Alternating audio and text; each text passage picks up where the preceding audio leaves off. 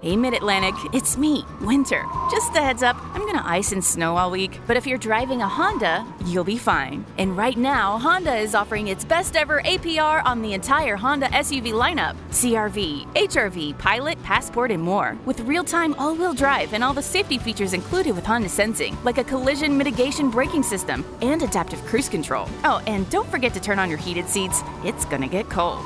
Sorry. See your local Honda dealer today.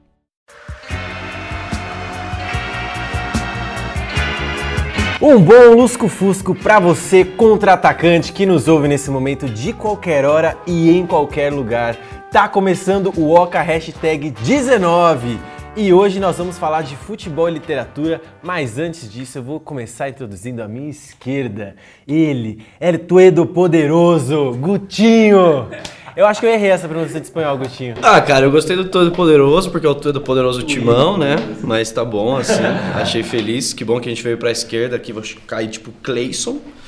E vamos pra cima aí, muita gente hoje aí pra falar de futebol e literatura, acho importantíssimo. A poética no futebol está morrendo e as palavras são um ótimo jeito de salvá-la. Se o futebol está morrendo, a poética acompanha junto, certo? Dorinha Escobar, é um, um prazer inenarrável tê-la novamente. Voltei, o prazer é todo meu. Que bom estar aqui com todos vocês nessa manhã friazinha paulistana. Bom ver todas as carinhas recém-acordadas aí, dispostas a falar sobre um pouquinho de futebol e livros. E à esquerda da Dorinha, temos Raul Andreucci ou Andreucci? Cara, já me falaram que pode falar dos dois jeitos, então como você quiser, eu fico feliz. É facultativo, exato. Bom, então eu vou na pronúncia mais chiquetosa, Raul Andreucci. Raul Andreucci, você é editor da No Barbante, tá certo? E quem é a No Barbante? É uma editora dedicada a futebol, softball. Que tá surgindo agora na cena. Isso, tá começando agora. A gente acabou de lançar o primeiro livro, chama A Selva do Futebol. É sobre? Sem nenhum proselitismo, eu mesmo escrevi.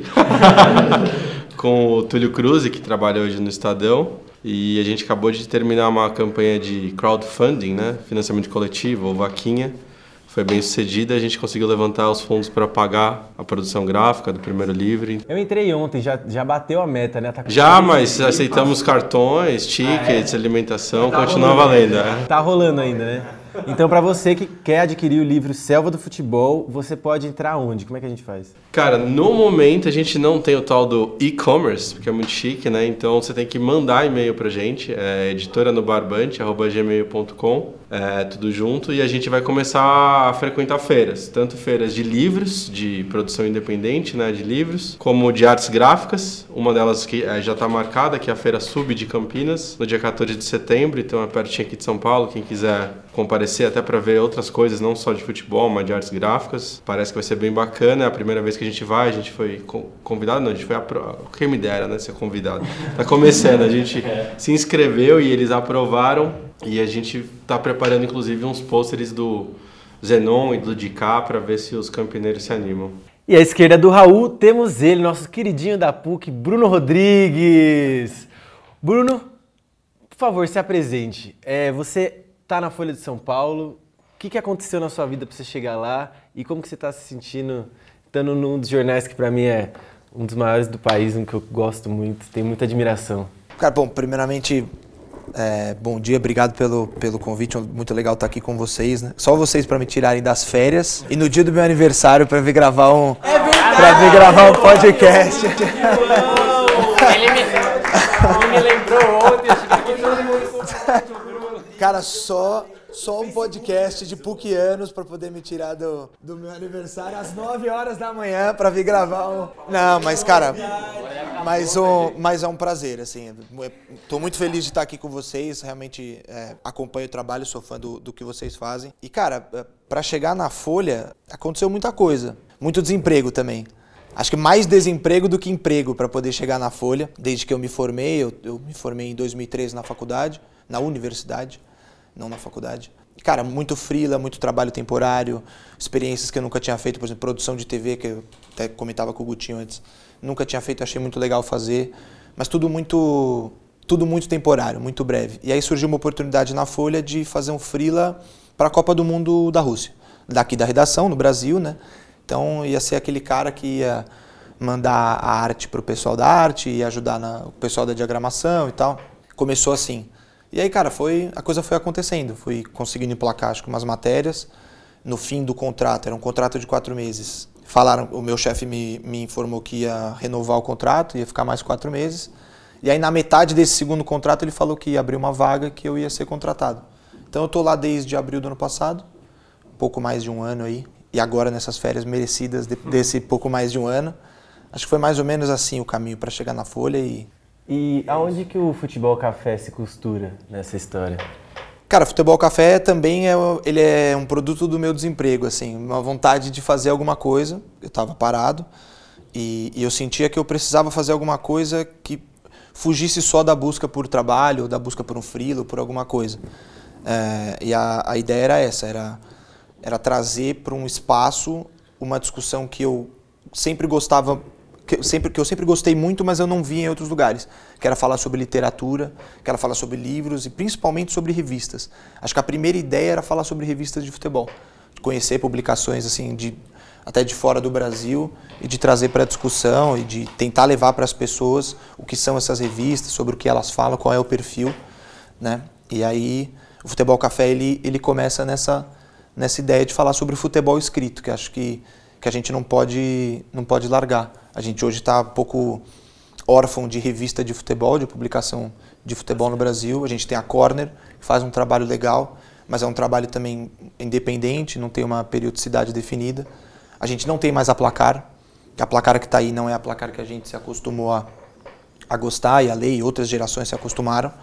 Então, acho que a gente precisa trazer para o bolo e para a discussão alguma coisa em termos de, de literatura, do que estão fazendo, por aí e, e, produzir a gente mesmo, né? nós mesmos produzirmos o, o conteúdo que a gente quer ver aí nos, nos veículos. Show. O Futebol Café Contra-Atacante, eu acho que foi uma das primeiras páginas, se não a primeira, com quem a gente se relacionou né, nesse mundo de redes sociais, não foi? Foi sem firulas. Porque a gente tem uma peleja, plataforma em comum, tem o Futebol, o Futebol Café. Café tá no Medium também. Tá, tá, é. O blog fica hospedado, entre aspas, né? Porque no famoso não pagamos nada para isso, mas o blog fica no, no Medium e, e para mim é ótimo. Eles também não pagam funciona muito bem. mas é uma boa plataforma mesmo para quem está começando e quem é. De, eu acho que é, uma, é um lugar que reúne leitores de fato ainda, por mais que seja uma coisa não tão difundida como rede social é, quem está ali lê, é uma plataforma feita para leitura mesmo. Então entre no nosso Medium e entre no Medium do Futebol Café também. E no do Barbante. E no do Barbante também tem Medium? Então entra lá, estamos todos no Medium. Todos no Medium e todos aqui são escritores, ou pelo menos quase todos, porque agora à esquerda do Bruno e jamais à minha direita está ele, João Abel, o mais recente autor do livro Bicha a Homofobia no Futebol, que tem prefácio de quem, Johnny? Conta pra e nós. Aí? Beleza, gente? Sempre à esquerda de alguém, né? Pois é, então, é, essa semana recebi a grande notícia de que o Brailer tinha terminado o prefácio, convidei ele há algumas semanas, aí ele topou, escreveu, Brailer, para quem não conhece, contextualizando, Brailer Pires, é jornalista do País, e escreveu o prefácio desse livro que eu estou lançando, que foi um trabalho de conclusão de curso e que agora ganhou uma nova edição, mais atualizada e tal, que é o Bicha, que fala sobre homofobia estrutural no futebol e conta diversos casos, tanto do Brasil quanto do exterior. Fala tanto de futebol dentro de campo, futebol amador e de torcida, e a gente pode falar um pouquinho aí ao longo do, do programa. Show de bola! Bom, então todo mundo devidamente introduzido, todo mundo já dentro desse papo. É uma das maiores mesas que a gente já teve, porque o tema é cabuloso. E eu gostaria de começar perguntando, então, é, costurar vocês dois aqui. Então eu queria que o Raul começasse contando sobre a selva do futebol, sobre a no Barbante e aí eu vi que vocês tiveram um encontro e tomaram um café juntos e esse café talvez tenha trazido todos nós até aqui esse momento. Então vocês podem contar essa história para nós? Bom, é, primeiro eu sou leitor é, do Futebol Café, antes mesmo da editora, já falei para ele. E antes do Futebol Café eu lia muito literatura na arquibancada. Não sei se vocês conhecem, que é do André Ribeiro. O André Ribeiro, ele é um cara que hoje está digamos, recluso, não é recluso, né? Recluso parece que o cara tá numa caverna escondido. Mas ele mora em Alfenas, no interior de, de Minas. Tá recluso. Tá recluso, é, é longe. Está numa caverna chamada Alfenas. André, se você ouvir, não fique ofendido, hein? A gente te adora. E o André, ele escreveu só, só as biografias do Tele Santana e do, Leon, e do Leônidas da Silva. Só. Entre outras zilhares de coisas importantes que ele fez na produção de conteúdo de futebol aqui no Brasil. Só que aí ele é, ficou de saco cheio, que não conseguia patrocínio, que não conseguia bancar esse blog e meio que fechou o blog. Mas eu sou um dos órfãos do Literatura na Arquibancada. E quando eu descobri o Literatura na Arquibancada, era lá por 2012, 11. E foi um dia que eu conversei com um amigo que trabalhou comigo no Lance, que hoje ainda é jornalista, é o Fernando Pofo, Pulga. E aí ele falou, eu falei assim, pô, tinha que ter um blog de, de literatura de futebol. Aí ele virou e falou assim, já tem. Aí eu falei, ah, vai tomar no cu, velho. Eu tenho uma ideia, alguém já teve, que cacete. Aí, bom, teve esse lado, né? Pô, alguém já teve a ideia, mas por outro era que bacana que já tem, porque ele escreve, se vocês procurarem, depois olharem, os textos são enormes, são muito completos, é, tem muita coisa bacana. Então aquilo foi, acho que fomentando essa ideia de editora lá atrás, quando eu ainda era jornalistão, assim, de redação. E aí, depois ele parou, eu fiquei órfão, veio o Futebol Café, que eu não sabia de quem era, não sabia quem era o Bruno, eu acompanhava meio de longe, assim, olhava de vez em quando. Quando eu estava trabalhando numa agência de conteúdo, é, agência de conteúdo, não sei se é familiar para todo mundo, mas é assim, nessa crise que a gente vive no país, os jornalistas, é, a gente pelo menos eu, não sei o Bruno, não sei vocês que também fizeram ou fazem PUC, né? A gente, eu pelo menos eu faz, fiz a faculdade querendo muito ser jornalistão, de redação, tá na redação, cobrir as coisas. E esse mercado é cada vez menor ou cada vez mais precarizado, como eu e o Bruno conversamos muito no café, até assim de o quanto te exploram em número de horas, o quanto te acham que você é obrigado a resolver e fazer certas coisas, né? Vão para além da, da sanidade mental de qualquer um. E aí eu fui migrando para fora da redação. Acabei experimentando um pouco de produção de TV também, como freela, é, experimentando assessoria, experimentando agência de conteúdo. E agência de conteúdo é você fazer algum conteúdo bem jornalistão, mas geralmente para algum desses alguma marca grande. Então, não vou dar exposição para elas que elas não merecem, mas marcas grandes que pagam alguém justamente para fazer um conteúdo muito bom, porque sabem que esse cara não está sendo empregado numa redação. Então aquilo lá pagava minhas contas? Pagava, mas não era o que eu queria fazer. E aí veio a ideia da editora, e aos poucos eu fui gestando essa ideia, porque eu nunca tive familiaridade com livros, a não ser ler livros. Então ela demorou um pouco mais do que eu gostaria, assim, né? É, primeiro foi a ideia, como vai fazer, onde vai ter dinheiro. Eu cheguei a cursar um curso, cursar um curso é ótimo. Fiz um curso por uns seis meses aí de MBA em Book Publishing na Casa Educação e abandonei porque achei que não estava mais valendo a pena, mas isso já me deu um pouco de base de mercado editorial. Mas foi, foi assim, acho que pegando firme mesmo, acho que foi durante um ano e meio de gestação, assim mas focado principalmente em resolver o livro. E aí eu fiz uma parceria com um coletivo, chama Coletivo 82. Eles que desenvolveram o logo para mim, eles que desenvolveram o projeto gráfico, essa capa do primeiro. Ficou lindo. Então, ah, é isso que eu ia perguntar de quem que é o projeto gráfico, é. porque é muito lindo. Chama Coletivo Desde... 82. Coletivo 82, fala isso. deles, como é que acha eles e promove essa galera, pelo amor de Deus, porque desde que tiveram eram posters que tinha no Encontrão? Do, Isso, aí, assim, aí só pra gente separar. Quem faz a ilustração, o desenho, né, é o André Bonani. Tá. Então todos os desenhos, as ilustrações são do André Bonani, tanto essa de capa é, como as internas. E, e as dos posters. coletivo ou são coisas Não, distintas? não, é separado. Tá. E os posters que você está elogiando também são do André. Nossa, muito lindos. E ele, essa semana, deu um surto lá nele, ele está fazendo mais um monte novos. Vai Boa, ter do André. Tostão, vai ter dos de Campinas, como eu falei. Surtos do bem, né? É. é. Sim, surtei, vou fazer um pôster do Tostão. É. Ótimo, fica surtando. É. Então aí, acho que o primeiro parceiro mesmo foi o André. Que eu, é, o André também é escritor, poeta, e ele publicou um livro na editora do meu irmão caçula de poesia. E ele também tinha esse trabalho gráfico. a gente conversou, eu falei, você topa fazer junto? Ele adora futebol, aí ele topou fazer.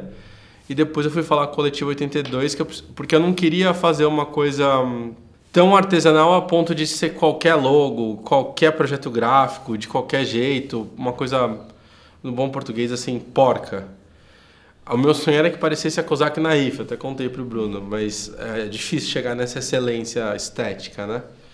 Mas eu quis tentar deixar com a cara profissional mesmo, né? Eu já passei dos 30, sei, né?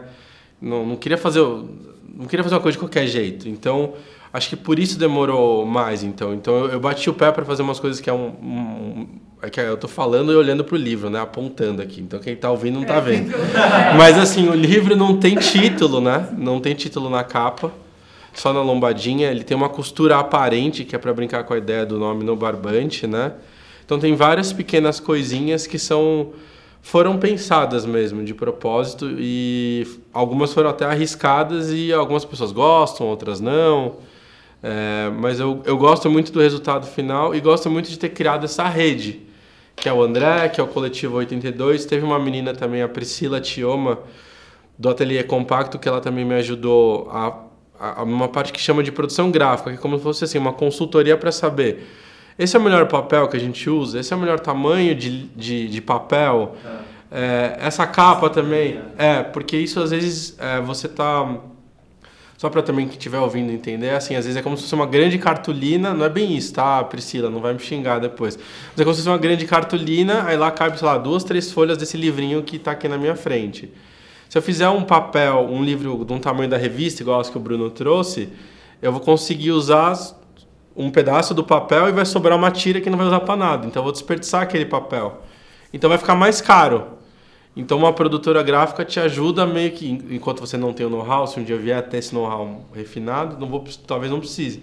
Mas isso te ajuda a entender melhor como gerir o dinheiro e investir melhor para também não ficar tão caro o produto livre.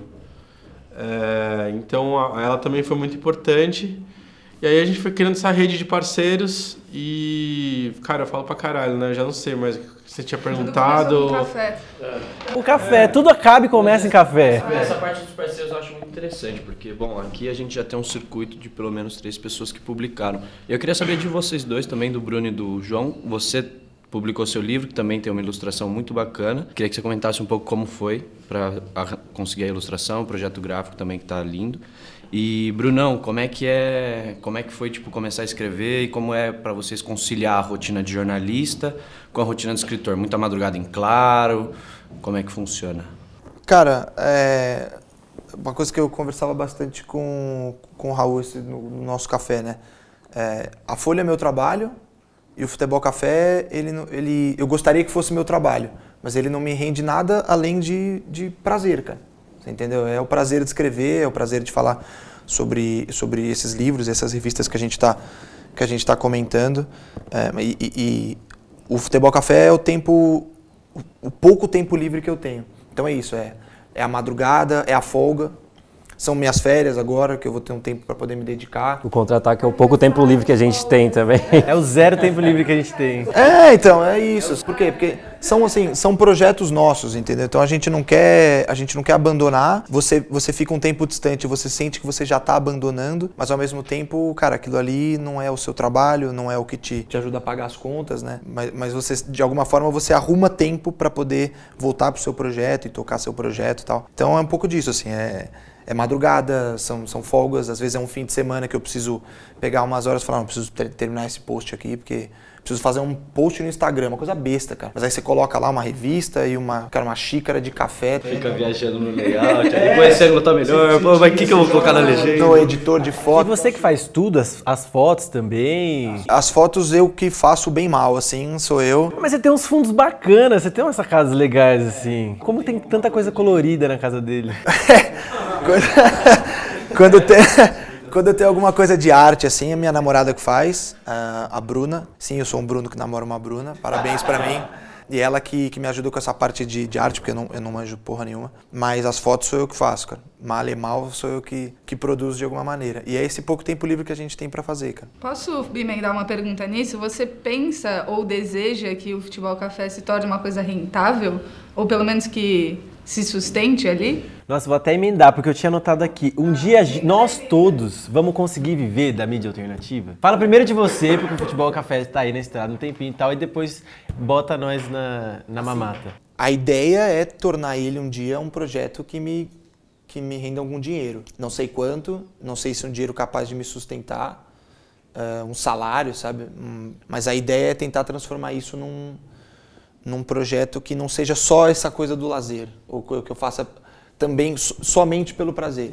Que eu continue fazendo pelo prazer, mas que de, de, alguma forma isso me dê um retorno financeiro em algum momento. Eu acho que são alguns passos que eu preciso fazer com o blog ainda. Primeiro, profissionalizar, acho que desde layout, de redes sociais, da fotos, famosos fundos coloridos, sabe? Acho que precisaria ter ali uma roupagem mais uma coisa mais profissional e tudo mais. Acho que apostar em outros produtos também, de repente uma revista do Futebol Café, uma publicação, sabe? Um, um, um clube de leitura. Ó, tô, tô abrindo minhas, Não, meus, é meus sonhos e projetos é futuros que eu queria aqui. mesmo, porque a gente, às vezes, no contra-ataque pensa, ah, vamos fazer evento, vamos fazer coisa X, e parece que to- a impressão que eu tenho é que todo mundo que a gente conversa da mídia alternativa meio que bate cabeça nas mesmas coisas, assim, sem é, ninguém ter descoberto ainda como é que vai fazer para substituir a revista de banca que as pessoas vão lá e compram, o livro que as pessoas vão lá e compram, porque é cada vez mais raro isso.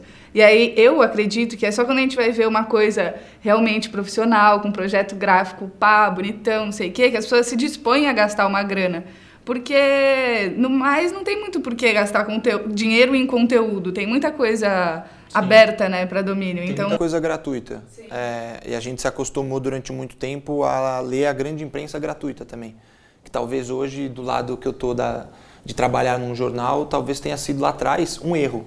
Né? Você ter sempre colocado na internet todo esse conteúdo gratuito é, e você vê grandes jornais e grandes veículos pelo mundo cobrando conteúdo e as pessoas entendendo que bom jornalismo custa. Bom jornalismo custa caro, entendeu?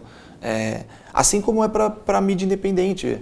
É, a gente faz o nosso pouco tempo livre, mas quantas horas desse nosso tempo livre a gente não gasta para produzir um podcast, por exemplo? A gente, a gente está aqui numa manhã fria de São Paulo para poder produzir um podcast, para poder levar isso para alguém, ter uma pessoa cuidando do som. No, no, quando eu escrevo lá no blog, cara, eu sento, eu preciso fazer uma imagem minimamente decente apresentável para poder ilustrar aquele post. Você entendeu? Então, é um investimento que a gente faz. tempo que seja, né? O Raul, não é porque ele está aqui, mas o Raul é um bom exemplo do cara que aposta de fato no projeto. Por que, que eu acho que também outros projetos independentes não vão para frente? Porque a gente não apostou de fato. Porque é aquilo, ah, vou fazer só no meu tempo livre. Tá bom, legal. É, o tempo que você tem para fazer, mas assim, o, qu- quanto você está investindo nisso? Não só de, de tempo, mas de, de dinheiro mesmo, de, de projeto. É, imagina, a editora é um projeto de vida, seu, imagina, cara, sabe? É, você muda a tua concepção de, de profissional, de vida, fala, vou largar a agência, vou largar isso que eu estou fazendo para tocar uma editora. Acho que isso é até bom deixar claro, assim, para quem estiver ouvindo, é, que assim, livro não é uma coisa barata de se fazer. Livro não é uma coisa rápida de se fazer. E ninguém quer fazer um livro de qualquer jeito. Sabe, assim. E não estou falando também porque o Bruno tá aqui. Mesmo post, a gente toma um cuidado para fazer um post. E quem, quem tem essa formação de jornalismo, vocês sabem, é, não é também querer ser corporativista, que a gente brincou antes de entrar no ar, mas não é porque eu tô aqui que eu vou falar, ah, tem que ter diploma, mas a importância de diploma, claro, tem faculdades e faculdades de jornalismo, mas de você entender o valor da notícia, da informação e de conteúdo, é o que faz alguém entender também que você precisa se dedicar com tempo, com dinheiro, para fazer com que as coisas fiquem bonitas, fiquem interessantes, elas mudem e modifiquem de alguma forma quem está lendo, né? Então isso do livro eh, e o projeto de vida que o Bruno falou, eh, não é que eu peguei, ah, eu tinha economias e investi, ou que eu tenho um Moreira Salles por trás e está bancando. Sabe, assim, foi eh, a, a tiragem que eu rodei foi empréstimo. É, o, as questões intelectuais e artísticas que envolvem o livro foram parcerias. É, foram pessoas que acreditaram, acreditaram porque eu falei que ia ser assim, que ia ser assado. Falaram, pô, vale eu entrar nessa porque quem sabe mais adiante a gente consiga. Então o André é uma dessas pessoas que topou, sabe, assim, ele ele é, não sei se é desagradável falar isso, mas assim, ele não ele não recebeu nada assim, ele só recebeu muito amor do meu lado, né? Só que amor não paga as contas ainda, né? Então a gente está se, se organizando para que nas próximas nos próximos livros, eh, mesmo esses posts a gente tem conversado, para que a gente já se organize numa conta, uma coisa que acho que a gente às vezes de comunicação, mais intelectual, artística, nunca tem muita força para se debruçar, que é dinheiro, organização, eh, metodologia. É um saco? Eu acho um saco, mas Ou você faz isso, ou a coisa não vai para frente não se sustenta. Então é igual a gente conversou, lembra de redes sociais, Bruno? Né? Uhum. Instagram, não sei o que lá, eu também acho um saco, mas é uma ferramenta, é uma forma de você comunicar com uma, um público e avisar, ó, eu existo. Então essa parte é, dos investimentos, eu fiz de tudo para que eu não tivesse que colocar dinheiro, porque eu não tinha mesmo. Peguei empréstimo, eu fui aos poucos abrindo mão dos frilas que eu tinha de jornalismo. Eu recebi uma, uma proposta de frila semana passada de jornalismo. Era um valor tão baixo e tão massacrante o trampo que eu falei assim: bom, o que, que eu vou fazer? Eu vou pegar esses 500 reais, tá? Era 500 reais, tá? 500 reais e vou me matar uma semana inteira ou eu vou continuar organizando minha editora pós-campanha de crowdfunding? O que, que é mais importante para mim? É ganhar 500 reais ou continuar organizando a editora? Falei, dane-se os 500 e vou continuar organizando a editora. Porque assim, eu organizei minha vida de uma forma quase é, monge, eu vivo numa edícula. entendeu? É quase uma caverna. É em Alfenas edícula. É aqui em São Paulo mesmo. Edícula. Só não foi pra Alfenas, né? É, só não foi pra Alfenas. É só pra vocês não acharem que eu sou o Batman, assim, mas eu vivo quase uma caverna ali, que é frio a edícula que eu tô. É, eu tenho um, um, escritório que acaba sendo no mesmo lugar que fica o Coletivo 82, é um espaço que chama Gibraltar. Ah, eu queria falar isso, é 82 por extenso, né? Isso. Para quem for procurar. Isso. E então, é, hoje a, a editora tem um escritório, é, então tem essa roupagem um pouco mais profissional, tem um lugar para receber as pessoas, tem um lugar que eu posso ir trabalhar todo dia. Mas é uma vida, falei monge, mas assim, é uma vida franciscana, assim, entendeu? De não, tô, não tá sobrando, é tudo bem contadinho. O dinheiro que, é, que vai chegar ainda na minha conta da benfeitoria, que foi da campanha que a gente fez, vai chegar assim, vai bater e vai sair. Que eu vou pagar empréstimo, pagar isso, vou pagar aquilo vai sobrar um tantinho que eu, que eu tô até nervoso de pensar, porque eu não sou bom com dinheiro, que é assim, como eu vou usar? Litrão. É o melhor não. investimento, retorno 100% garantido. É, mas é que não decepciona. Um pouco acho que pode, né, mas eu tô dizendo assim, é, como a melhor forma de investir, eu não Sim. vou pegar para me pagar como se fosse um salário, Sim. entendeu?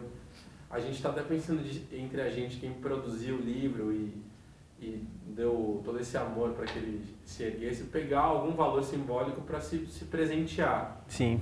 Mas a gente não vai pegar, sei lá, 500 reais para cada um. Eu tô falando, sei lá, 100 reais para cada um, entendeu? Pra é literalmente um presentinho. Sair, comer uma pizza, um cheeseburger, tomar um vinho, o que quiser. É, mas é que... Um pouco acho que pode, né, para comemorar. mas, eu, mas eu tô dizendo assim, é, como a melhor forma de investir. Eu não vou pegar para me pagar como se fosse um salário, entendeu? A gente está até pensando de, entre a gente, quem produziu o livro e, e deu todo esse amor para que ele se erguesse, pegar algum valor simbólico para se, se presentear. Mas a gente não vai pegar, sei lá, 500 reais para cada um. Tô falando, sei lá, 100 reais para cada um, entendeu? Para cada um sair, comer uma pizza, um cheeseburger, tomar um vinho, o que quiser. E o resto vai ficar no caixa da editora, que é para poder pagar o próximo livro. A gente já está terminando uma amostra da.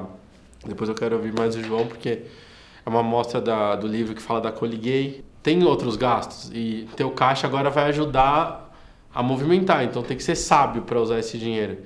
Então eu estou me envolvendo em coisas que eu jamais achei que me envolveria, que é encontros de empreendedores, não é bem esse o nome, mas eu encontro ali no Gibraltar, que os meninos da 82 que, que organizaram, que vão pessoas de, de várias... Como é que faz? Eu tenho que começar a dizer. É o São... contra-atacante ligando para participar. É. Alô, Maria das Dores. Um beijo pro Raul. Ela tá mandando um beijo aqui para você. Tá ansiosíssima para comprar a selva do futebol. Tá esperando receber em casa. Ah, Maria, obrigado, viu? Manda um e-mail lá com seu endereço, com dinheiro. Cara, eu tô participando de coisas que eu tô tentando me apropriar desse lugar, mas acho que é uma coisa que eu ouvi em programas, até podcast, acho que foi do do Thunderbird. Vocês sabem que é Thunderbird, né? Sim. né? Ele é, ele é meu primo torto, cara. Você acredita nisso? Meu pai me contou essa história. É mentira, Gabi. É mentira. Não, não é mentira. Eu vou, eu vou encontrar torto. o Thunderbird ainda e falar: caralho, mano, você é da família, mas enfim, toca o baile. Eu não lembro qual artista que foi lá, mas ele tava é, mais, um, mais antigo, né, da nossa geração. Ele falando assim que tinha alguns colegas que criticaram ele uma época que eles pegaram e fizeram um anúncio meio jabá em algumas rádios. Eram umas músicas assim, psicodélicas, malucas. Ele falou, por que vocês estão pagando por isso, pra sair na rádio tal? Como se fosse, sei lá, sair na Globo, entendeu? Ele falou assim, não, isso aqui é tática anarcopunk. A gente vai enfiar o bagulho goela abaixo e quem gostar ainda vai saber que existe. Então tem que ser meio isso, assim, a gente tem que se apropriar, acho que, dessas coisas, meio nesse sentido. Ah, é, vocês gostam de ganhar dinheiro, né? Enfiar dinheiro no cu até não poder mais. Então a gente vai ver como é que ganha dinheiro e a gente vai pegar um pouco também pra fazer os bagulho que incomoda vocês. É isso. É, a produção Entendeu? independente precisa se sustentar. A gente precisa sair um pouco também daquela utopia de que tudo vai dar certo num coletivo e não vai precisar manipular dinheiro. Não, né? A gente precisa ter maneiras de sustentar e de pagar o próprio livro e de receber por isso. E se ajudar mesmo, assim. Acho que tem que se ajudar. Esse, esse café que a gente teve, é, teve essa importância da gente se conhecer, acho que porque eu gostava do blog, porque, claro, o Bruno pôde divulgar de alguma forma o livro, eu também pude pensar que coisa que a gente pode fazer juntos, né? Ele falou muito da revista que ele quer ter um dia. Eu acho que a gente tem que se ajudar. A gente também está fazendo uma parceria com o Ludopédio. Todo mundo tá te- a gente a gente no Ludopédio está tentando pensar um jeito que a gente faça porque o Ludopédio acho que fala com mais gente, né? Ele já existe há 10 anos. Fazer algo que faça com que, assim, o futebol, o café, o contra-ataque, todo mundo consiga se conversar e ter um mesmo espaço virtual. A gente está tentando pensar como isso, porque Virtual e físico, né? Que é importante que a gente se encontre Ah, também. nossa, Às vezes tem tantas coisas que eu vejo, trabalhos legais que eu vejo online e a pessoa, tipo, eu não faço ideia de quem ela é ou como articular. Isso que eu tô, esse lugar que eu tô, que é como se fosse sei lá, um coworking. Eu queria que existisse um de coworking de conteúdo de futebol independente. A gente tem um encontrão no fim do falando ano. isso tá muitas chegando. vezes do lado dele, senão ele vai. A gente já ele vai se gols. emocionar, ele vai se almoçar na emocionar. casa da Dora pra esvaziar a cabeça e a gente acabou tendo ideia de fazer uma revista, dois sites, quatro programas, então é assim, sabe? Já que, já que o Raul puxou, João, conta pra nós, porque você tá ah, na luta pra publicar ainda, você não tem nenhum físico ainda, né? É, não, eu tenho. Assim, quando eu comecei, eu fiz por mim mesmo, né? Não fiz para uma editora. Fiz um trabalho, imprimi algumas cópias e tal. Mas era uma coisa muito. É, uma coisa muito artesanal, assim, né? Porque era, era um trabalho mais acadêmico. E aí agora eu tô numa outra ponta de produção que não tem a ver com o Raul exatamente, porque ele toca toda a produção de editora dele e eu basicamente tenho uma editora por trás agora, que é o que me ajuda muito. Que é a Primeiro Lugar, que é uma editora focada só em livro de esporte. Então a minha, a minha parte é, é basicamente é, foi basicamente atualizar o livro e agora estou num processo de revisão, mas a parte gráfica eles que fazem. Então essas, essas coisas de papel, cabo, essas coisas eu não entendo nada. É, só o que eu fiz, nisso eu contei muito com a colaboração de outras pessoas, foi, por exemplo, design de capa, quem fez foi o de classe, que é também um, um- um conteúdo independente feito pelo Igor, Igor Bertolini e a Marina Sala. Depois vocês podem procurar no Instagram, eles fazem ilustrações de futebol, várias. É, eles fazem só de futebol brasileiro, mas especificamente pro meu livro eles abriram uma exceção e fizeram de um jogador inglês, que está na capa, Que é o Fashanu? que é o Justin Fashanu. Fashanu. Hoje minha pronúncia tá uma bosta. A sua pronúncia de espanhol no começo não foi boa. Não, de nenhum, de nunca é boa de nada, entendeu? Nunca é. Fashanu, Fashanu. É... Porque ele foi o primeiro jogador abertamente homossexual, né? E aí eu pedi para eles colocarem, para eles fazerem essa ilustração para eu colocar na capa, eles fizeram, toparam. E é muito essa brisa de, de colaboração. Agora, o Sem Firulas está me ajudando muito, porque eles estão divulgando a, Eles são top. a venda, nossos amigos. E é meio que isso. Depois o Bruno já tomou café com o Raul, eu vou ter que tomar um café com o Raul também pra gente conversar. Ele tá numa pré-venda agora, porque ele ainda não foi lançado, vai ter um evento de lançamento mais pra frente. Então o que tá rolando agora é, você pode comprar já, você já compra, paga, e mais pra frente você vai receber o livro. No meet and greet? É, podemos combinar esse, esse encontro. Eu encontrão, no encontrão. É, até porque a gente vai ter um encontrão, né, no final do ano. Seria bacana lançar bastante coisa lá. Mas aí, como é que funciona, Johnny? Compra no site da editora e retira no lançamento? A pessoa recebe em casa? Isso, a, a pessoa que comprar no site, ela recebe em casa. Também estou vendo com a editora se eles conseguem reservar uma cota para eu vender fisicamente até para as pessoas. Essa editora é uma editora do Rio Grande do Norte. Isso é importante falar, porque, pô, é um, um polo distante aqui do eixo que a gente chama, né? Lançaram um Ivan o Terrível. É, não, eles têm ótimos livros publicados. E aí as pessoas que comprarem no site vão receber em casa, pagam frete e recebem em casa, mas eu tô vendo uma cota para vender fisicamente aqui pra galera, vender para vocês e tal. Porque aí facilita o contato, né? Mas sim, quem comprar na pré-venda recebe em casa. Mas dá uma palhinha, então, o que que... Conta só um trechinho, assim, uma coisa muito bacana do livro, um spoilerzinho, é? Cara, o livro, assim, a minha ideia era fazer um livro. Quando eu comecei, era fazer um livro mais focado é, num time de transexuais que tem aqui em São Paulo, que eu acho a história deles incrível. Só que eu, só que eu pensei, os Meninos Bons de Bola, é, são um time da Zona Norte de São Paulo e tal. E tem um capítulo no livro dedicado só a eles. Mas eu, eu achei que eu deveria escrever algo mais geral sobre homofobia, porque não existia essa publicação no Brasil. É, não tinha um livro que falasse sobre isso. Você tem livros que falam sobre coisas específicas, como é o caso desse time de trânsito. Você tem um livro que, que fala da Coliguei agora, que, é, uh, que a No Barbante vai lançar. E aí eu fiz um geralzão, contextualizando e trazendo algumas histórias mais específicas. É o caso do Justin Fashion, que é o primeiro jogador abertamente homossexual. É o caso das torcidas livres que surgiram agora. Todo time grande tem uma torcida LGBT dos times amadores que surgiram, já são é, pelo menos 60 mapeados no Brasil, times LGBTs. É, existe uma cultura LGBT dentro do futebol que está à margem daquilo que a gente conhece como futebol de grande mídia, que não chega basicamente porque da porta do estádio para dentro as pessoas elas não conseguem se expressar. É, e esse talvez seja o próximo passo, de que essas pessoas consigam se expressar e que os jogadores consigam se expressar porque a gente tem algum avanço. Inclusive, agora saiu um relatório de que os árbitros vão ter que relatar homofobia de torcida nas súmulas. Antes já tinha saído uma decisão do STJD de que clubes podem ser punidos. Antes já tinha saído uma decisão do STF de que a partir de agora a homofobia vai ser tipificada como crime de racismo. Então a gente tem tido alguns avanços, apesar do contexto um pouco. É, eu ia falar, avanços, mas naquelas, né? Porque, tipo, todas as vezes que gritava bicha pro goleiro, já gritou em Campeonato Brasileiro, Libertadores. É... Não, diminuiu absurdamente, mas quando aconteceu e não faz muito tempo. É, não, não são punição. multas ridículas. É tipo uma multa de 30 mil reais. O que, que é 30 mil reais? Acho que a questão é a aplicação agora. A FIFA mesmo endureceu esse discurso agora, ela lançou um novo relatório disciplinar da FIFA, que eles sempre reformulam, né? E a FIFA agora coloca também a homofobia como uma manifestação de discriminação. Antes era só a manifestação racista, que também é outra coisa que a FIFA não. parecia que ela não é, batia de frente. Parecia que ela não batia é, de se frente. Se você perguntar para um torcedor no estádio. É, acho que essa pesquisa poderia ser feita facilmente. Perguntar para um torcedor de estádio se ele acha realmente ofensivo chamar um jogador de macaco, como já chamaram algumas vezes provavelmente 90% vai dizer que sim, é ofensivo. Porque é, se você perguntar para um torcedor no estádio, acho que essa pesquisa poderia ser feita facilmente, perguntar para um torcedor de estádio se ele acha realmente ofensivo chamar um jogador de macaco, como já chamaram algumas vezes. Provavelmente 90% vai dizer que sim, é ofensivo, tal, apesar de muitos deles praticarem racismo. Se você fizer a mesma pergunta para o termo bicha, as pessoas não vão achar ofensivo.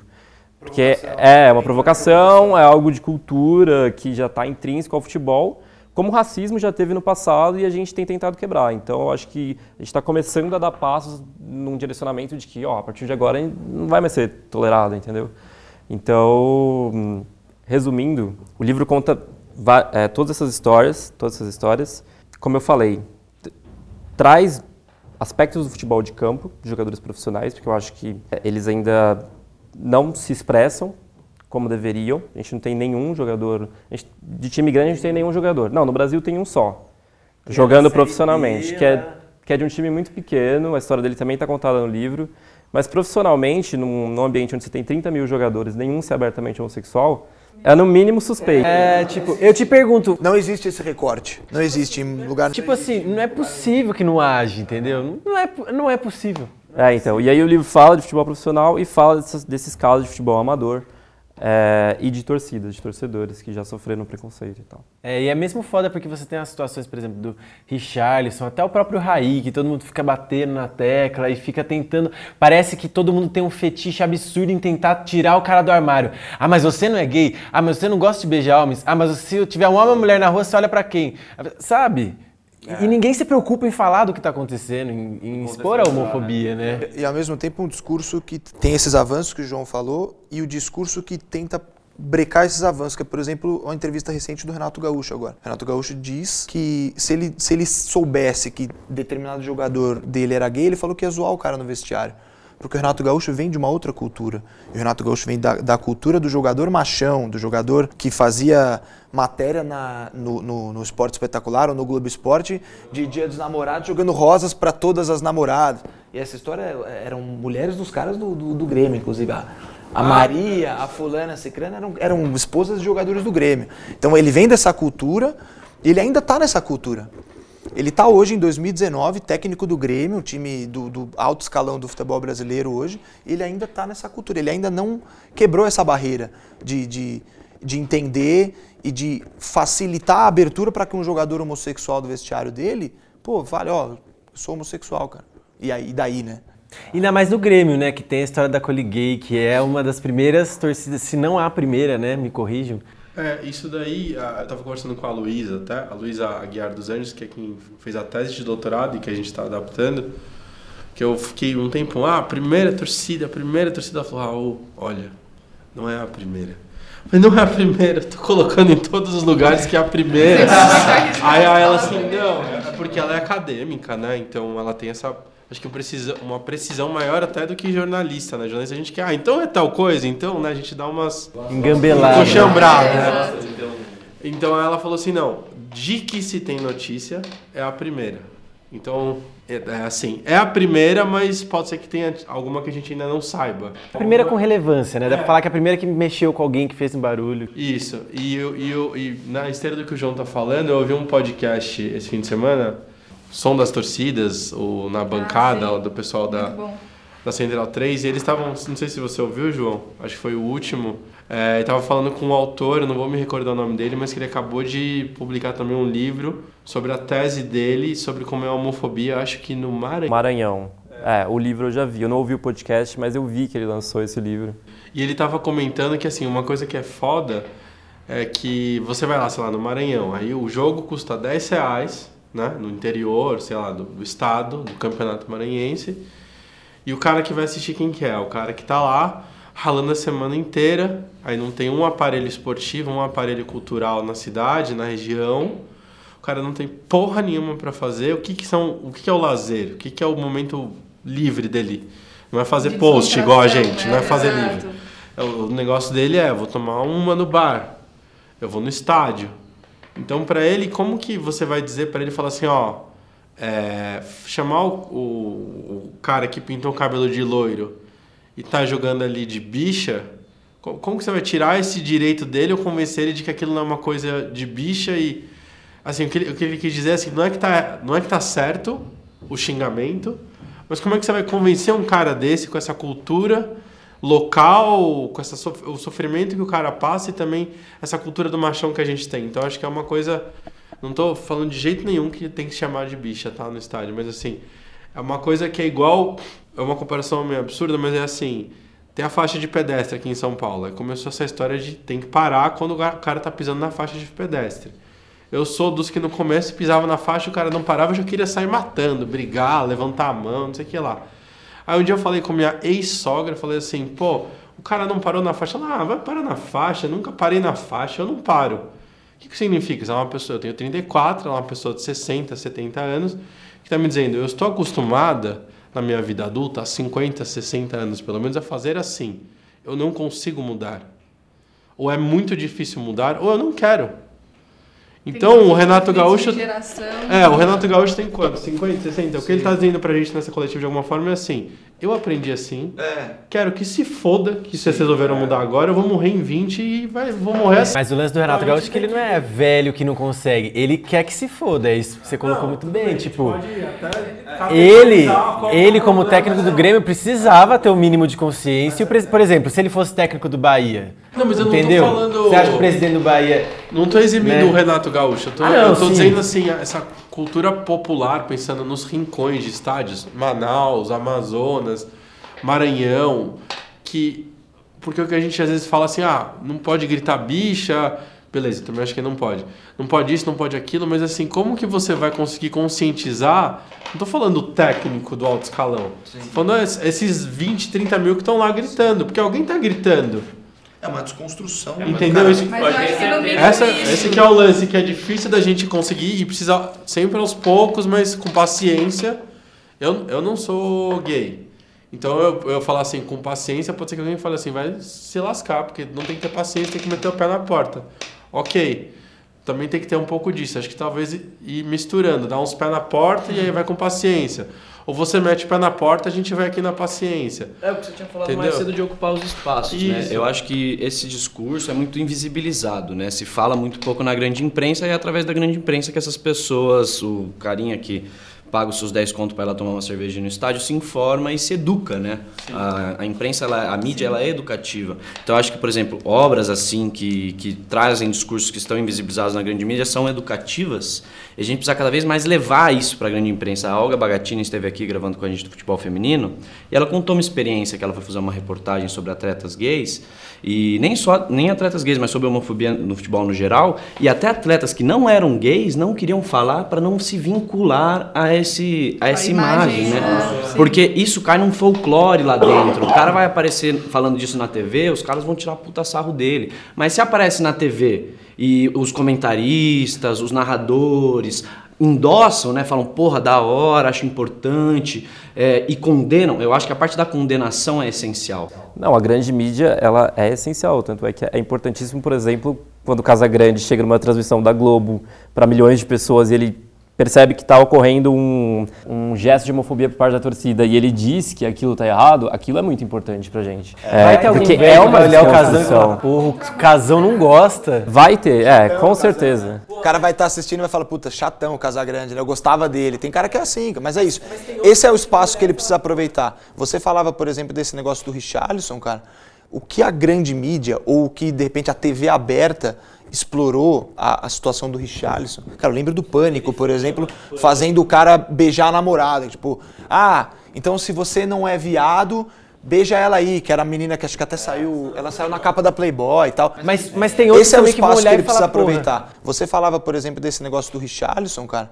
O que a grande mídia, ou o que, de repente, a TV aberta explorou a, a situação do Richarlison. Cara, eu lembro do Pânico, por exemplo, fazendo o cara beijar a namorada. Tipo, ah, então se você não é viado, beija ela aí, que era a menina que acho que até saiu, ela saiu na capa da Playboy e tal. É engraçado porque, assim, eu queria colocar o Richardson no livro, é, voltando um pouco pro livro, só que a história dele já é tão explorada que eu falei, meu, eu preciso fazer um capítulo sobre o Richardson. E aí foi exatamente nessa linha. É, quem lê o livro vai ver que eu, eu mais analisei o que a mídia falava sobre ele do que exatamente a situação como um todo. É, inclusive vinculei a história dele com o Sheik e tal, porque foi um contexto, foi um período de... Teve a, a faixa da torcida do Palmeiras contra o Richarlison. Então, o capítulo contextualiza é, como a mídia cobriu é, a carreira do Richarlison. E uma grande burrice, inclusive, porque veio o Daniel Carvalho nessa época. Não, Muito pior do que o. Richarlison, mano. O Richarlison foi titular no São Paulo a vida inteira. E o, o Raí entra nessa também, cara. O Raí, claro, não se discutia se o Raí era gay ou não no Jornal Nacional, nem na capa do, do Estadão ou da Folha, mas na, nos programas da tarde, os programas vespertinos, exploravam-se. Ah, o Raí e o Zeca Camargo. Claro que não na Globo, obviamente, né? Mas o que se explorou de, de Raí e Zeca Camargo na época, que é isso, é o papel que a, que a mídia, que o canal, que a TV aberta, que eu, essa, esse veículo, essa mídia que chega para todo mundo precisa passar a tratar de forma diferente, entendeu? Exato.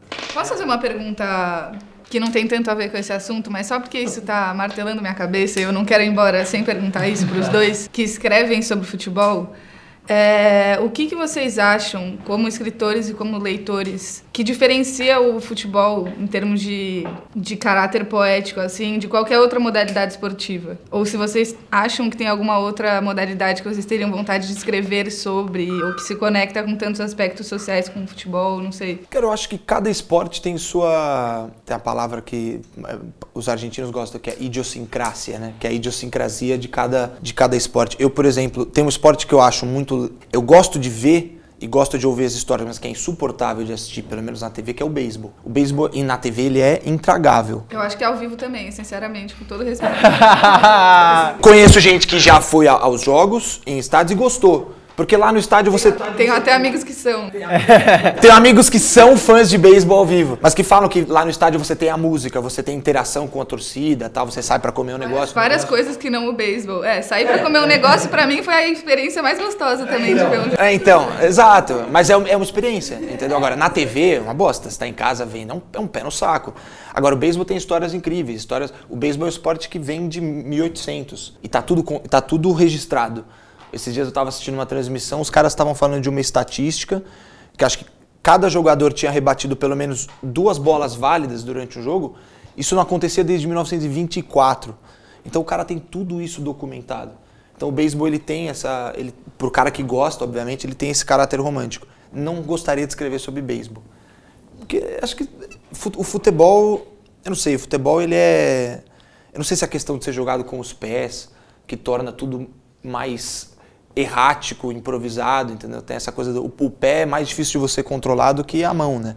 O pé ele praticamente te força ao erro, né? E, e não sei, talvez o, o futebol tenha isso de do cara que domina um, uma parte do corpo tão difícil que é o que é o pé de você controlar uma bola e domina de forma brilhante que é, que é o jogador. Acho que Eu, por exemplo, não consigo, eu tenho espasmos. Mas isso é um fenômeno. As pessoas que. Do jornalismo esportivo, principalmente, muito pouca gente joga, entendeu? A Dorinho, o Gutinho, acho que jogam, mas nós quatro aqui do canto, eu sei que, mano. Olha, eu, eu, assim, eu jogava, eu tô aposentado há um tempo já, infelizmente, na- mais, mais jovem do que eu gostaria. E o Bruno, só antes do, do Raul completar, você falou um negócio que eu achei muito legal, que é a coisa do registro. E eu acho que para encaminhar esse programa assim, de uma forma maravilhosa, é isso, é muito importante que vocês façam registros históricos, né? Que a gente faça. Porque, por exemplo, eu vejo muito a selva do futebol, eu ainda não li, obviamente, mas eu fui pesquisar sobre o que você estava falando, li aquele putpurri, né? Um spoilerzinho que o, que o Túlio mandou, ele não tem mídia, né, o Túlio. E, e, tipo assim, eu fiquei pensando, eu falei, porra, é uma reportagem sobre a Arena da Amazônia. Teve treta, teve treta. Teve nas outras? Teve em todas as outras. E se a gente for cavucar, a gente vai achar treta em todo lugar. Mas é a importância de se fazer essa reportagem lá naquele momento, porque alguém fez. Se vocês não tivessem feito, claro que a gente pode depois tentar voltar e tal, mas é outra coisa, né? Não tem a mesma, o mesmo valor de registro quando você tá ali no olho do furacão vendo. Tanto que você, eu não lembro se foi agora você, eu misturei os textos aqui, mas como é que foi a ideia de ir para lá? O que, que foi o estalo? Era uma história do aço, não era? É, então, a ideia de ir pra lá, pra mim, começou assim. Foi um dia, um dia que eu tava vendo alguma notícia sobre a Arena da Amazônia e eu pensei, pô, mas que... Como, é, lembrei que eu trabalhei em lance, em folha e lembrava que tinha um ranking das federações que a CBF fazia. Não sei se faz ainda, o Bruno que tá mais por dentro. sei, cara, não sei dizer. É um ranking das federações que a CBF faz, que é pra tentar entender quais são as melhores, né? Então tem lá São Paulo, Rio e tal. Mas em questão de grana ou questão de. Não, de desempenho esportivo.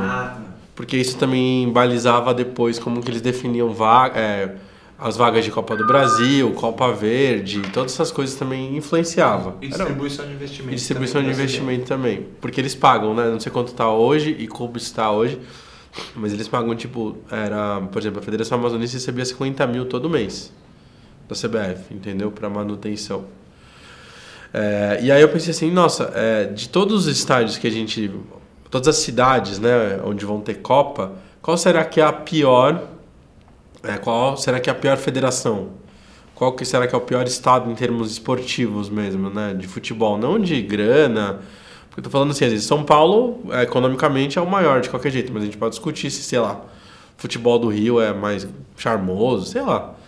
E aí eu fiz esse levantamento meio relativamente rápido, que é o que eu. Por isso que tá essa colagem no começo do livro, que tem uma, uma tabela, que é o ranking, porque foi uma forma de colocar. Para colocar aqui, é uma reportagem da Piauí, que me inspirou, do Fernando Serapião. E aí eu peguei e dei um puta grifo aqui, porque assim, ó, quer ver, ó. A Federação Amazonense é a 18ª de 27. Ela não é a última, né? Ela tá acima de Acre, Sergipe e tal, mas nenhuma dessas abaixo tinha um estádio de Copa. Então ela era o pior, ela era o pior campeonato estadual a receber ter um, um estádio de Copa do Mundo. E aí me deu essa, esse estado de quem era, quem eram esses clubes que estavam lá? Eu como alguém de São Paulo, classe média, branquelão, hétero, não sabia que porra era essa. Quis investigar, quis ir atrás, quis entender. E achei que seria uma curiosidade de outras pessoas do Sudeste, do Sul. né? Porque é óbvio que eu tô falando desse lugar, né? Desse, dessa descrição. Então eu recebi até uma crítica que foi interessante de um amigo para quem eu dei um, o livro, que ele falou assim: pô, achei muito negativo o livro. Achei assim que, né, você ficar falando mal do Amazonas tal. Eu falei: não, não é que eu falei mal.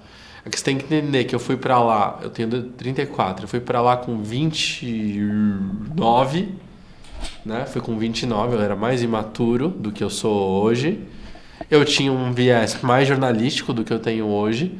Eu fui com uma ideia de entender o negócio e eu fui também num contexto que era pré-Copa do Mundo para ver como era exatamente meses, poucos meses antes da Copa do Mundo. Então, como você está falando no registro, é um recorte da, de olhar do Raul naquele momento. E aí essa história foi a minha, foi de tentar entender os clubes, os jogadores, os dirigentes. E aí, graças ao brio, para quem eu a história, eu me conectei com o Túlio. O Túlio é o cara que fez a, a outra parte do livro, muito bacana também, que mostra como a madeira extraída ilegalmente da floresta amazônica roda o Brasil todo e volta para o próprio estádio Arena da Amazônia. É, e o Túlio tinha feito essa história também viajando sozinho, com a grana do próprio bolso, igual eu fiz. E ele também ofereceu para o Bril. E o Bril, sabendo das duas histórias, falou: ah, vamos juntar os dois. Aí que a gente se conheceu. Aí que a história virou uma história conjunta, em dupla. E saiu primeiro no Bril. E aí depois que a gente publicou, agora em livro, numa versão um pouco ampliada, revi revisada tal e mais bonitona, mais bacana de. É importante falar para o nosso ouvinte de qualquer hora, qualquer lugar, que a gente está gravando esse episódio hoje em São Paulo, no dia seguinte, no dois dias depois, dois da, dias escuridão. depois da, é, da escuridão que né? anoiteceu às três da tarde. Como é que você se sentiu quando isso aconteceu? Você Cara, você ligou falar bem pontos? a verdade, eu vi algumas pessoas é, falando, mano, que escuro, e eu tava assim.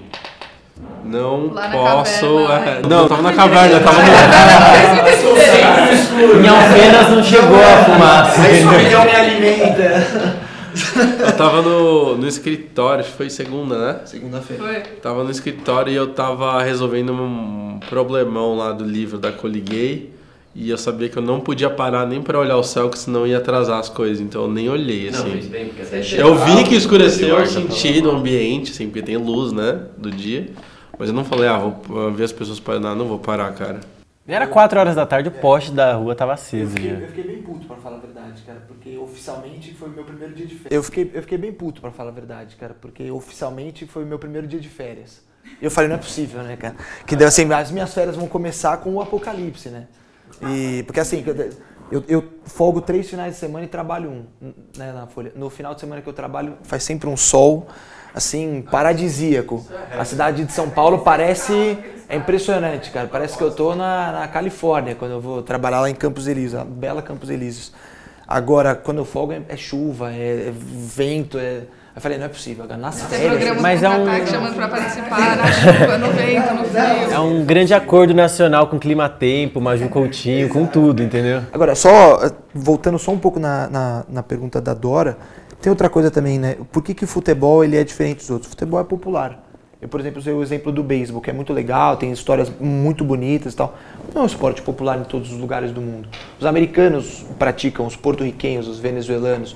O basquete, ele não é popular em, em qualquer lugar também. Agora, o futebol, ele é popular. O futebol, porque ele, é, porque ele é fácil de jogar. Entendeu? Mesmo jogando mal. É, é fácil para quem sabe, né? É, exato. É, é, assim, ele, ele é fácil de jogar porque a bola, ela não precisa ser perfeita, ela pode ser feita de papel. Acessível ele é totalmente acessível e ele é democrático. Esses dias, inclusive, eu tava, eu terminei uma leitura que foi do Juan Villoro, que é um autor mexicano. E ele é um, ele é um intelectual. Ele não é um jornalista, ele é jornalista também, mas ele é um pensador, assim. E ele escreveu um livro sobre futebol que chama Dios es redondo. É, cara, é fantástico o livro. E aí eu pensei, aí eu voltei para o Galeano, eu pensei em outros caras que também são intelectuais e que e que vão para o futebol, falo esses caras precisam se apropriar mais do futebol, o intelectual, porque eles têm uma, não adianta, eles têm um olhar diferente, eles conseguem trazer numa obra que, que é sobre futebol, mas que também é intelectual, um olhar que só esses caras conseguem. Mas aí tem, o futebol ele é o futebol do torcedor, da arquibancada, apesar de, de estarem fazendo de tudo para que ele deixe de ser popular, principalmente com preços de ingresso, você limitar a torcida visitante, clássico de torcida única, estão né, querendo acabar com, com, com o futebol. Você, o futebol ele é do torcedor, ele é do intelectual, ele é do jornalista, ele é do escritor, exato. Eu acho que é, é isso. O que faz o futebol ser o que ele é e, e ser tão legal de ler, de escrever, de falar sobre, é isso. É que ele é, ele é de todos. E eu, eu respondi a pergunta do Gabi, mas não respondi a sua na esteira disso que o Bruno tá falando, mas assim, é o que me motivou, eu contei acho que de uma forma acho, um pouco jornalística, né, linha do tempo, coisas estruturais, dinheiro, mas o que me fez querer ter uma editora de futebol, vai na linha do que o Bruno tá falando, que é assim, eu não me conformava que as pessoas só tivessem para ler livros de futebol que fossem biografias, casos de sucesso e coisas gloriosas. Então, que nem essa crítica que eu recebi do ah, é muito negativo. Foi uma pessoa só que falou. Cara, por mais que seja negativo, é, uma, é como o Gabriel falou, é uma visibilidade e mais alguma, é uma história desses clubes de Manaus. Quem que escreveu um livro falando um pouco das histórias dos clubes de Manaus? Não tenho, não tenho recordação de algum minimamente conhecido das pessoas. E aí eu vou até falar outro detalhe que eu fiz de propósito, é assim, se você pega o livro, todas as vezes que aparece o nome dos clubes amazonenses, eu coloquei em negrito, de propósito, que é para as pessoas verem aquele nome destacado. Porque é uma, era uma ideia, sim, de dar visibilidade também a eles. Claro que eu estou falando do cara com a meia furada, do outro que me ameaça de morte, do outro que leva mala de dinheiro no carro e de repente fala, é, pode ser que a gente seja né, emboscado aqui e, né, você corre risco de vida também, de novo. Mas beleza, entendeu? Então, o futebol tem muitas histórias, tem muita poesia, tem muita coisa para se discutir. Ontem mesmo com os palmeirenses que eu tava, um é mais novo, meu primo, e ele, a gente estava discutindo sobre a SPN, que acabou de demitir né, alguns jornalistas, entre eles o Arnaldo, que é mais próximo a mim, então eu publicamente também me solidarizo. E lamento, inclusive, que a SPN esteja indo para um caminho, mas tão ruim mesmo, não tem outra palavra, de conteúdo e de escolhas editoriais. É, e ele tava falando assim, ah, porque ele, eu acho que é porque ele é mais novo, né? O meu primo Cauã. Se ele ouvir algum dia, Cauã, você vai entender com maturidade isso. Futebol, calma, calma, o futebol, o futebol é poesia, o futebol também é política, o futebol é muitas coisas. O futebol pode te ajudar a aprender várias coisas. Pode te criar gosto por descobrir outros mundos que estão conectados ao futebol. E eu, eu queria que essa editora ajudasse nisso. Então esse livro ele tem umas coisas muito didáticas que é, por exemplo, Pra gente aqui, se eu falar vaga na Libertadores, vocês sabem. Ah, vaga na Libertadores. Atualmente vai direto os quatro primeiros, campeão da Copa do Brasil, o quinto e o sexto do Campeonato Brasileiro vão disputar uma fase preliminar. A gente sabe. Porque provavelmente todos aqui, desde criança, leem o regulamento, ficam olhando a tabela igual retardado mental, é, calculando se o time vai subir, se não vai subir. Então a gente está familiarizado com isso. Mas às vezes, sei lá, algum amigo seu que brisa em outra coisa, que se gosta de outra coisa, ele não sabe. Algum parente que é mais velho e nunca teve tempo até para se dedicar a isso, não sabe. Então tem um momento ali, por exemplo, que eu explico. Eu até brinco, ah, não sei o que lá, seria impossível de imaginar que o Nacional ganharia uma vaga na Libertadores. Aí eu não quis perder a piada, eu deixei, mas ao mesmo tempo eu expliquei como se ganha uma vaga na Libertadores. Como funciona isso? Porque teve amigas minhas, e não é porque é mulher, tá, Dora? Mas assim, amigas que não têm familiaridade com futebol, que elas vieram e falaram: Cara, nunca pensei que futebol fosse tão legal. Eu fiquei solidária com o Sul América que não ia ter campeonato para jogar. Ele vai jogar esse ano? Eu não sabia esse negócio de, de vaga. É, ninguém nunca tinha me explicado. Porque são coisas que, assim, a gente parte do pressuposto que todo mundo sabe, que é o que eu falei da importância do jornalismo, do conteúdo. Aí a gente não explica e também fala, ah, você não sabe, então, ah, meu, sai pra lá. Então a gente tem que explicar, a gente tem que valorizar. Eu acho que tem, tem no post que você vai falar do livro, tem no conteúdo da Folha que você vai contar alguma história. Eu acho que futebol é sim muito poético. No fim de semana eu tava numa praça com a minha namorada e o filho dela.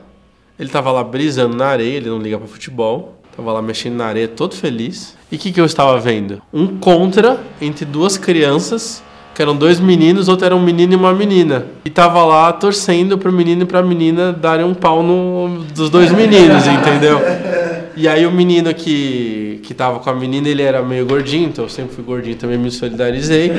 Aí ele salvou, aí ele salvou uma bola, eu falei, boa garoto! Entendeu? Porque ele salvou e caiu, assim, né? na Eu pracinha. falei, boa, garoto! E a, Débora- e a minha namorada Débora falou assim: você não consegue, né? Não consegue desligar, né? É isso, duas pessoas jogando futebol e duas pessoas encontrando lendo um livro sempre vão ter alguma coisa para conversar. Eu acho que a literatura e o futebol realmente tem esse poder de criar pontes e estabelecer laços, né? Até com gente que você não conhece, pessoas que talvez tenham muitas divergências suas, mas um livro, um, um conto interessante, uma poesia que, que vai te sensibilizar. É o mesmo grito de gol da arquibancada, é a mesma raiva que você passa do seu time perder, é a mesma competitividade, às vezes, do, do seu amigo que, que torce para outro time. E não sei se como é que a gente está de tempo aí. Tá estourado já, mas eu ia deixar você concluir. Então eu queria, eu, eu queria, eu queria aproveitar, eu queria aproveitar falando de pontes para chamar as dicas culturais, pô. Já que a gente tem tanta literatura boa aí, vamos falar Tiveram das várias, pontes. tiveram várias no meio do programa, né? Que um foi Sim. falando que leu um negócio, que viu um negócio. Essas todas a gente vai tentar ouvir e colocar na descrição também. Mas, tem se vocês quiserem já fazer a dica assim, naquela ordem bibliográfica, autor, tal, tal. Tem, bom, o Raul tá aqui, João tá aqui que estão lançando livros, né? Não, acho que eu não, não preciso falar desses, mas tem um livro que eu acho que é muito legal e que foi lançado há pouco tempo, que chama ah, A Sombra de Gigantes, que é do Leandro Vignoli, a.k.a. Corneta Europa. Você provavelmente o conheça como Corneta Europa e não como Leandro Vignoli. Ele não gosta muito de, de estabelecer esse laço, mas foi, é, a- foi é culpa dele, isso aí. Ele que, que, que fez esse alter ego aí. Mas ele lançou um livro de forma independente, uma viagem que ele fez pe- pela Europa para conhecer clubes pequenos que vivem à sombra de outros que são gigantes. No caso, alguns nem tão gigantes. Tem o Union Berlin, por exemplo, que está estreando agora na Bundesliga, que é o clube da, Alema- da parte oriental de Berlim. Ah, ele convive com o Hertha, que não é propriamente um clube gigante, nunca foi campeão alemão, mas é o clube de Berlim. O Hertha, para todo mundo, é o clube da capital da Alemanha, não o Union Berlin, que é o clube dos trabalhadores e tal. E aí ele vai fala, contando várias histórias de clubes europeus minúsculos, minúsculos Raio Vallecano em Madrid, o São Paulo em Hamburgo também, que é um clube... eh, Virou meio hype, né? Curtiu o São Paulo porque É sua camiseta, bolsinhas pra lá e pra cá. O Vô, nosso amigo, adora. O vô adora, um beijo pro vô. Não, mas é meio hype, assim, mas enfim, a história é legal também do clube, é, é- é importante conhecer. Acho que essa é a dica que eu deixaria. Um livro também independente, um cara que foi atrás e que correu e juntou uma grana para poder fazer uma viagem cara e na conta ali do, do, do chá para poder publicar. E é uma leitura bem legal, um puta num livro. Boa. Raul, Cara, eu trouxe alguns, porque acho que fiquei na brisa de mostrar, mas não tem onde mostrar, né? Mas assim, acho que são dicas legais para quem tá começando e acha que às vezes não existe literatura, literatura no sentido romance mesmo, né? Então, um, um primeiro que eu quero dar a dica é o O Drible, do Sérgio Rodrigues. Vocês já leram? Alguém aqui já leu? Cara, esse. Eu ainda acredito. Eu já li um outro muito legal também, mas eu acho que esse é o melhor livro que envolve literatura e futebol da face da terra, assim. Esse livro, o Sérgio Rodrigues, é jornalista como a gente. Ele tem coluna, acho que hoje ele escreve, ele é roteirista do programa do Bial, junto com um amigo meu até. é. ele escreve muito bem. E acho que se você ler a primeira cena, que é a descrição do lance do Pelé, naquele gol que ele, que ele perde na, na final de 70, na Copa de 70, que ele. Uruguai. O Isso, drible sem o a- drible, drible de isso. cabeça. da vaca É, sem exato. ela na bola. Se você ler essa primeira descrição, que é o começo do livro aqui, acho que você não vai parar mais. Eu não quero contar o resto porque envolve questões assim de como você relaciona o futebol com a vida, é, questões paternas de se encontrar, de autoconhecimento, mulheres, é, um homem que escreveu, claro. Eu Acho que vale muito a pena.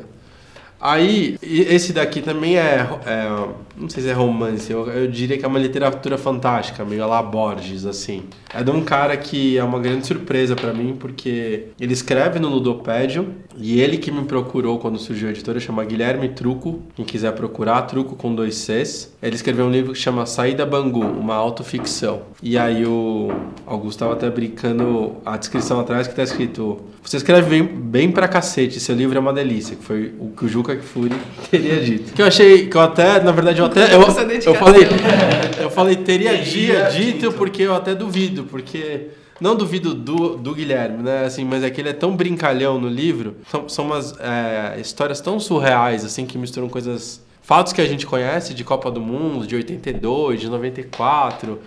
Personagens famosos como Sócrates, Garrincha. E com essa brincadeira da ideia da saída Bangu, que só no meio do livro que eu lembrei o que era. Vocês estão ligados? Não. Saída, sai do Ban- gol. saída Bangu é assim, gol, sai você tomou gol. o gol, você não vai botar a bola no meio de campo. Você toma o gol, você já pega a bola e fala, saída Bangu, então eu já tô saindo, já... já... Sai do goleiro. É, e tem uma cena que ele também fala muito aqui sobre como essa brincadeira do jogar bola, em que as regras vão mudando no meio do jogo quando você é criança. Ah, vai a tanto, não pode isso, não pode aquilo. Então, eu não sei onde está disponível para comprar. O do Sérgio é da Companhia das Letras, é- deve ser fácil de achar. Mas do Guilherme Truco, acho que se você procurar por ele, ele tá marcado selo off flip. Ele me mandou carinhosamente lá de Paraty, onde ele mora. E eu preciso mandar uma selva para ele. Paraty, Alfenas, você é um. É uma rede, cara, é. Cavernas em todos os cantos E aí, do Brasil. posso falar mais duas? Eu acho que são rápido, tá? Um, esse aqui vocês vão ter que procurar em sebo. Quem sabe um dia eu reedito na editora no Barbante. Mas chama Viagem em Torno de Pelé, que é do Mário Filho, que é o nome do Maracanã, que é irmão do Nelson Rodrigues, que é um dos caras que brigou muito pelo futebol a vida toda. Por que, que esse livro é legal? Esse livro foi escrito na década de 60, exatamente no olho do furacão da carreira do Pelé. É como se, eu conto para as pessoas, é como se fosse alguém que escreve bem, tá? Não o que a gente tem aí no mercado, mas alguém que escreve bem e poeticamente sobre o Neymar no meio da carreira dele hoje. É isso que o cara fez. E pensando numa época que não existia alguém, o Neymar, o Pelé não tinha um Instagram lá né? para ficar fazendo live, selfie. Não tinha tanto jornal. Então esse livro aqui conta o Pelé criança, adolescente e os primeiros passos no Santos e na seleção. É incrível. É incrível, é uma, uma joia isso daqui. E por último, esse daqui eu acho que é todo mundo que quer ser jornalista de futebol devia ler, para quando for escrever algum perfil de jogador, for querer contar uma história de futebol, lê esse daqui, Gigantes do Futebol Brasileiro. É, do João Máximo e do Marcos de Castro. Eles fizeram uma primeira edição, não lembro se foi na década de 60, 70, e fizeram uma nova agora nos anos 2000. Essa edição aqui é recente. Então, eles falam do Friedenreich, sei lá se é assim que fala, até o Ronaldo. Então são os principais craques da história do Brasil. Então cada um tem, sei lá, 20, 30, 40 páginas. Eles fazem meio que uma mini biografia de cada um, mas não desse jeito Wikipedia, tá, gente? Não é assim que chegou lá e falou, ah, ele nasceu tal ano, e blá blá. Não, uma coisa chata. Não, é o poético. É sempre são historinhas, as historinhas que fazem a vida do cara. Acho que são uma referência para qualquer um ver que futebol e literatura tem tudo a ver. E esse você pode comprar e vai lendo aos poucos. Lê uma história um dia, lê uma outra história outro dia. Chegar num bar carregado de curiosidades. Assim, Isso, né? você pode bancar de manja muitas histórias das antigas. 30, 40 páginas Sabia que antes o de sair Reich, ali. Exato. igual Lula, 20. Bom, galera, Posso dar dois adendos da Mary, juro que é muito rápido. Que a Maria, que não tá aqui hoje, pediu pra gente falar. A gente falou de muitos livros escritos por homens e ela pediu pra gente falar do Mulheres Impedidas, a proibição do futebol feminino na imprensa de São Paulo, que é um dos, poucos livros, um dos poucos livros que fala sobre a proibição do futebol no Brasil, é, a proibição do futebol feminino no Brasil.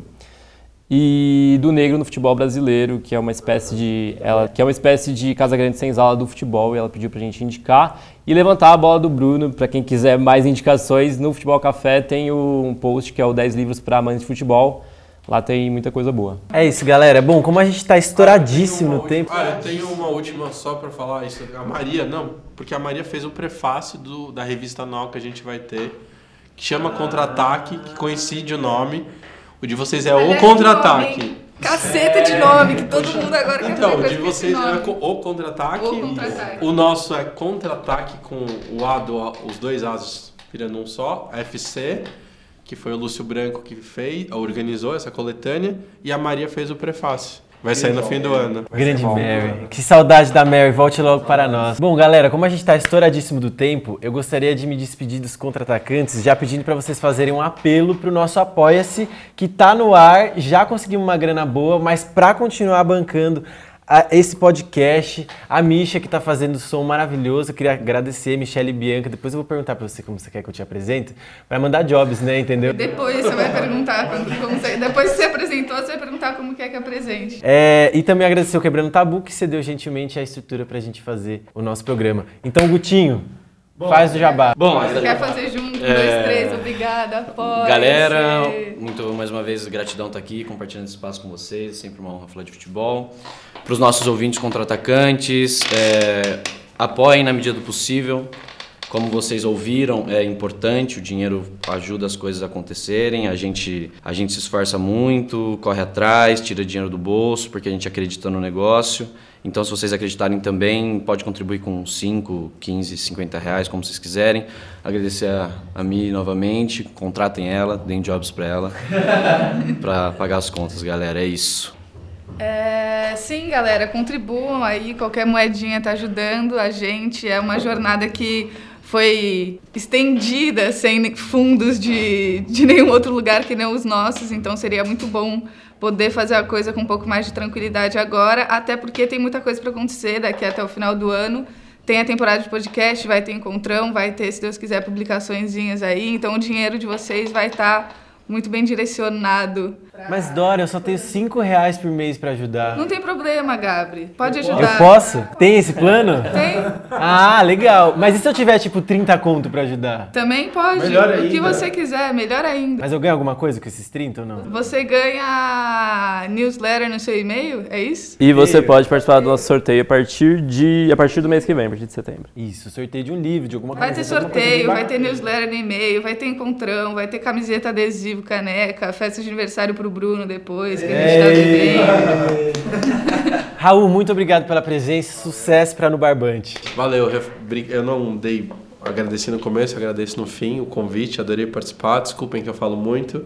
Reforço o apoia-se de vocês, acho muito bacana. É, importante que todo mundo contribua, mesmo com o seu quinhão aí, o que tiver. Ou se não tiver, como eu falava na nossa vaquinha, divulga, que também ajuda. Compartilha. Sempre atinge alguém, impacta alguém, como os marqueteiros gostam de falar.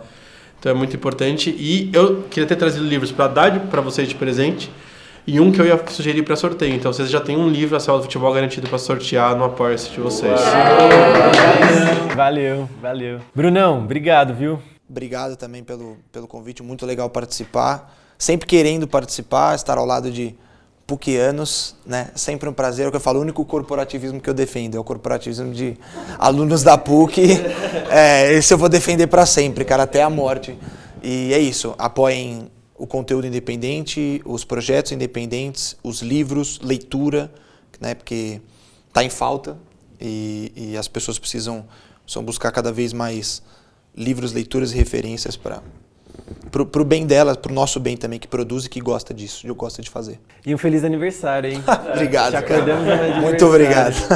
Johnny Boy, é nóis, hein? Bom, é isso. Apoia a gente, leiam sobre futebol. Bruno, se for fazer o clube de leitura, chama a gente. Achei uma ideia genial. E é isso aí, bora ler.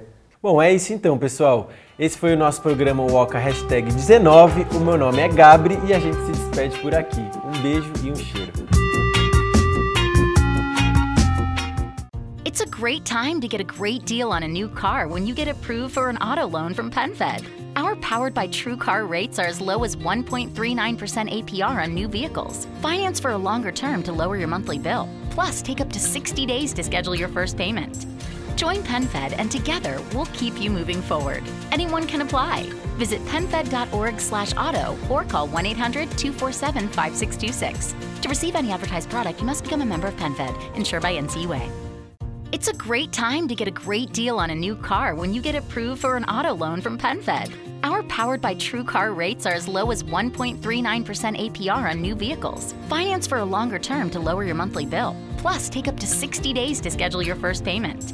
Join PenFed and together we'll keep you moving forward. Anyone can apply. Visit penfed.org slash auto or call 1-800-247-5626. To receive any advertised product, you must become a member of PenFed, insured by NCUA.